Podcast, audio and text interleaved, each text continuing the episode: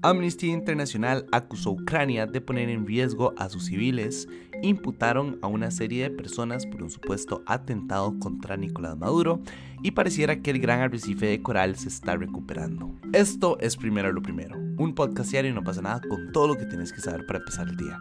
Recuerden que pueden escucharnos de lunes a viernes a las 6 de la mañana en su plataforma de podcast preferida y sí, yo sé, estoy enfermo, en realidad es que estoy un poco resfriado.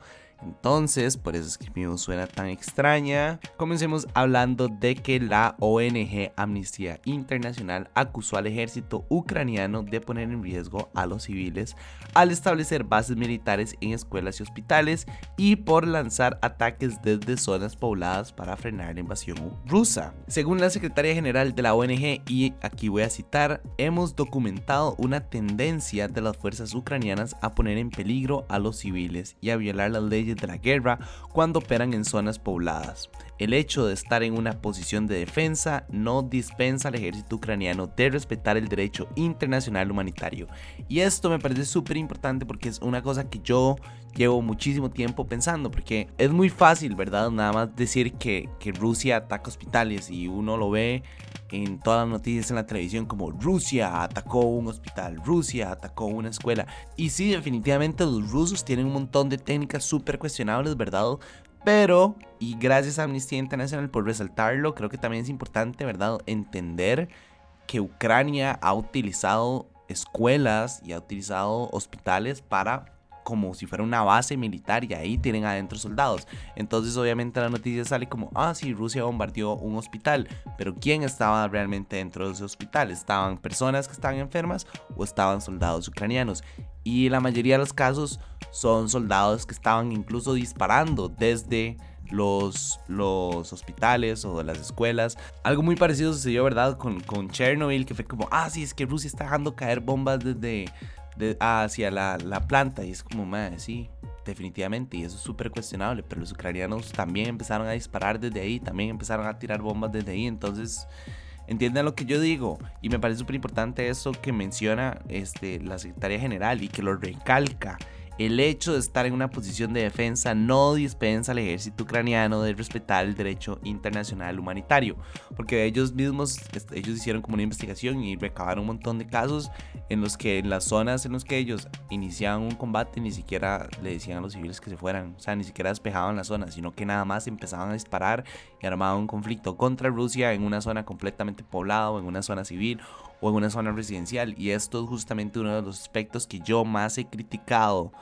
en, torno a esta guerra, ¿verdad? Que sí, repito, Rusia tiene una forma súper peculiar, ¿verdad? De atacar y extremadamente cuestionable. Eh, pero Ucrania tampoco es que son ángeles, ¿verdad? O sea, ellos también tienen muchas cosas que hay que cuestionarles y que hay que preguntarles y que hay que criticarles. Y yo he visto que la gente no hace eso, sino que nada más nos quedamos viendo lo que dice en la televisión y obviamente es una señora ahí española haciendo una nota en un canal de televisión muy conocido en Costa Rica, nada más diciendo como Rusia acaba de atacar un nuevo hospital y es como, madre, sí, pero ese hospital estaba lleno de soldados y esos soldados también estaban disparando y ellos iniciaron un combate, ¿saben? Entonces creo que es importante mostrar las dos caras del asunto y del conflicto y que ustedes tomen la decisión de si está bien o está mal los diferentes ataques, ¿verdad? Repito, yo creo que Rusia tiene formas de actuar muy cuestionables. Yo no estoy diciendo que esté a favor de que bombardeen hospitales o que bombardeen escuelas, sino lo que estoy diciendo es, que también hay que entender que Ucrania está utilizando estos espacios como una base militar y después nada más intentan justificarlo o venden una parte del titular diciendo como, ah, es que Rusia atacó una escuela, pero es como, más sí, Rusia atacó una escuela que se está usando como base militar, llena de militares sin civiles adentro, ¿saben? Esos son como el tipo de cosas que yo siento que se están omitiendo en la prensa a nivel nacional y a la prensa a nivel internacional.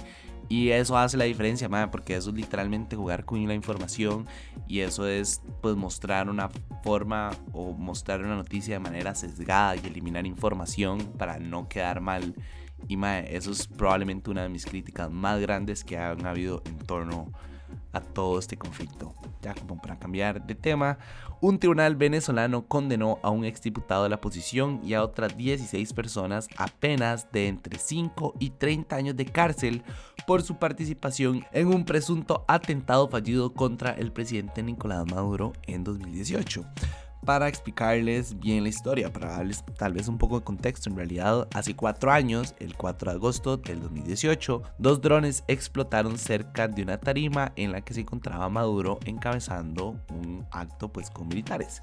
Entonces, en su momento, las autoridades venezolanas acusaron al entonces gobierno del saliente presidente colombiano Juan Manuel Santos de planificar el atentado en colaboración con Estados Unidos y Perú. Eso es como lo que estaba pasando, ¿verdad?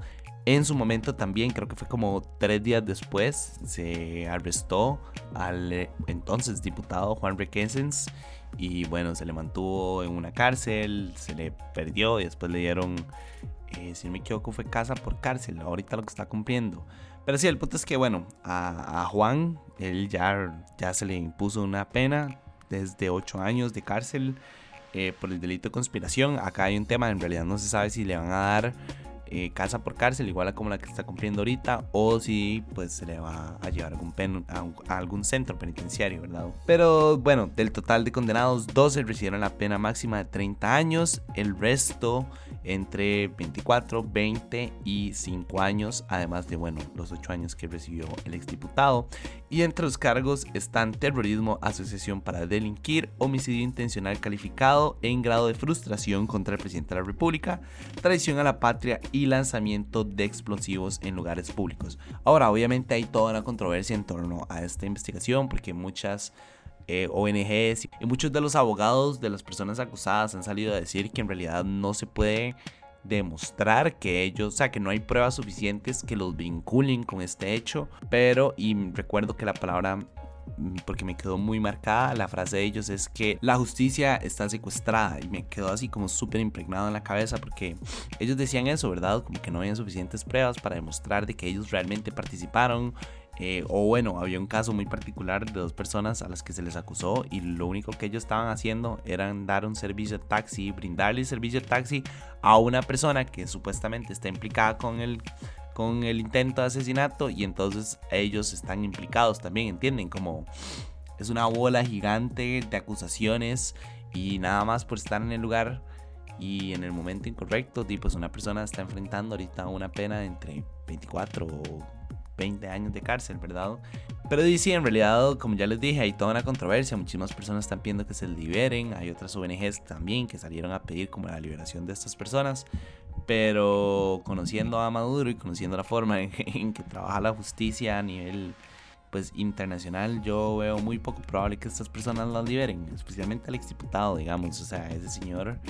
Y si estaba implicado o no, creo que ya creo que eso ya no importa a nivel de justicia en, Venezuela. O sea, obviamente para unos importa, pero yo creo que para la justicia ya, ya no les importa. O sea, ya nada más está acusado y habrá que ver, habrá que ver qué tipo de pena este, va a, recibir, si le van a permitir que se mantenga en casa o si lo van a ir a perder por allá a algún centro penitenciario. Esperemos que sea la primera. En realidad esperemos como que realmente si hubiera un proceso justo y si realmente ellos son o realmente hicieron un complot para matar a Maduro, entonces di que afronten las consecuencias de sus acciones y que la justicia se haga, ¿verdad? Pero si no hay pruebas y si las pruebas que hay no son suficientes para determinar de que ellos formaron parte, entonces creo que también debería hacer justicia por ese lado, ¿verdad?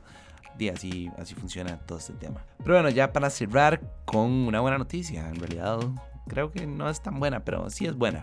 Ya van a ver por qué no es tan buena.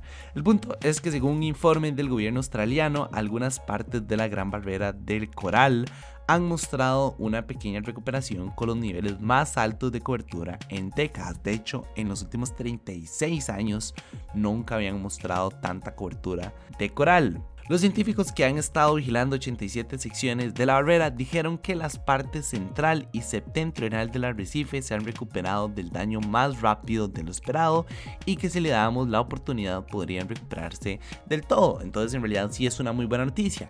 El problema y ese es el gran pero, en realidad no se quita la posibilidad de que todo pueda seguir saliendo mal.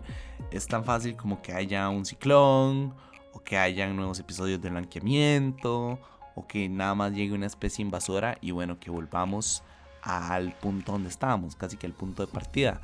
De hecho, tengo entendido que hay una zona del arrecife que ya había mostrado mejorías y que ahora se determinó que ya está de nuevo dañado y que está probablemente aún peor de lo que se había encontrado. Entonces por eso les digo que es una buena noticia, pero no tan buena, porque en realidad si tomamos en consideración como los esfuerzos que se han hecho a nivel internacional y de gobierno para mantener viva el arrecife coral, uno dice como, di, creo que la gente sí está trabajando para, di, para recuperarlo, ¿verdad? Pero después vemos que es tan fácil y que es tan inestable como que un ciclón, algo natural, algo que el ser humano ni siquiera tiene inherencia, pase por ahí encima y se acabó la historia del gran arrecife coral y vamos a volver al punto número uno.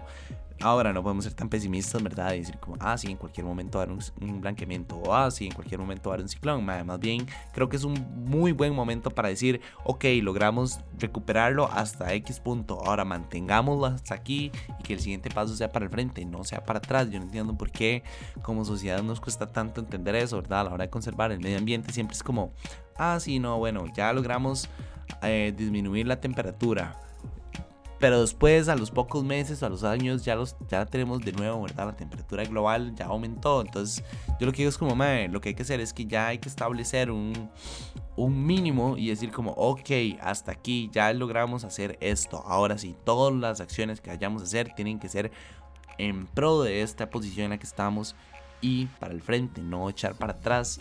Eh, no sé si alguna vez han visto como fotos del, del, gran, de la gran barbera de coral. Es chivísima, a mí me encanta y es una parte súper importante del ecosistema mundial. Contiene una cantidad, pero es que ni siquiera es inexplicable de especies que viven ahí y que necesitan de este ecosistema para vivir. Pero sí es durísimo ver como el blanqueamiento donde llega y ya el blanqueamiento es cuando ya el coral está muerto, ya, ya no vive nada. Y entonces ver que hay una gran sección del, de del gran arrecife coral que ya no vive, que ya está muerto. Recuerden que los corales es un ecosistema vivo, ahí adentro viven especies. Entonces sí, es muy duro en realidad. Yo esperaría, como repito, que las acciones que se tomen a partir de ahora sean hacia adelante y no hacia atrás, sino en pro del arrecife coral y realmente espero que esto sea como un hito y que marque el inicio de de un cambio de lastimosamente la humanidad me ha demostrado que no estamos en ese punto de comprensión de la preservación del medio ambiente, lo cual es deprimente y deplorable en realidad. Pero bueno, eso fue todo por hoy. Su apoyo hace posible primero lo primero. Recuerden que pueden apoyarnos en patreon.com slash no pasa nada oficial. Y para seguir informándose recuerden suscribirse a nuestro newsletter diario que pueden encontrar en nuestras redes. Como siempre, todos los links van a estar en la descripción. Y para los que nos están escuchando por Spotify, el poll de hoy es, ¿ustedes creen que aún estamos a tiempo de salvar la gran barbera coral? ¿Sí o no? Eh, de nuevo, muchísimas gracias. Feliz viernes. Espero que descansen. Yo definitivamente necesito un descanso. en realidad necesito como ir a inyectarme y tomar un montón de medicinas. Pero sí, no, nada. Los que no estén enfermos, espero que lo disfruten. Y los que están enfermos, madre, creo que nos va a tocar nada más como descansar y, y dormir todo lo posible. Y no, nada más. Me escuchan el lunes. Chao.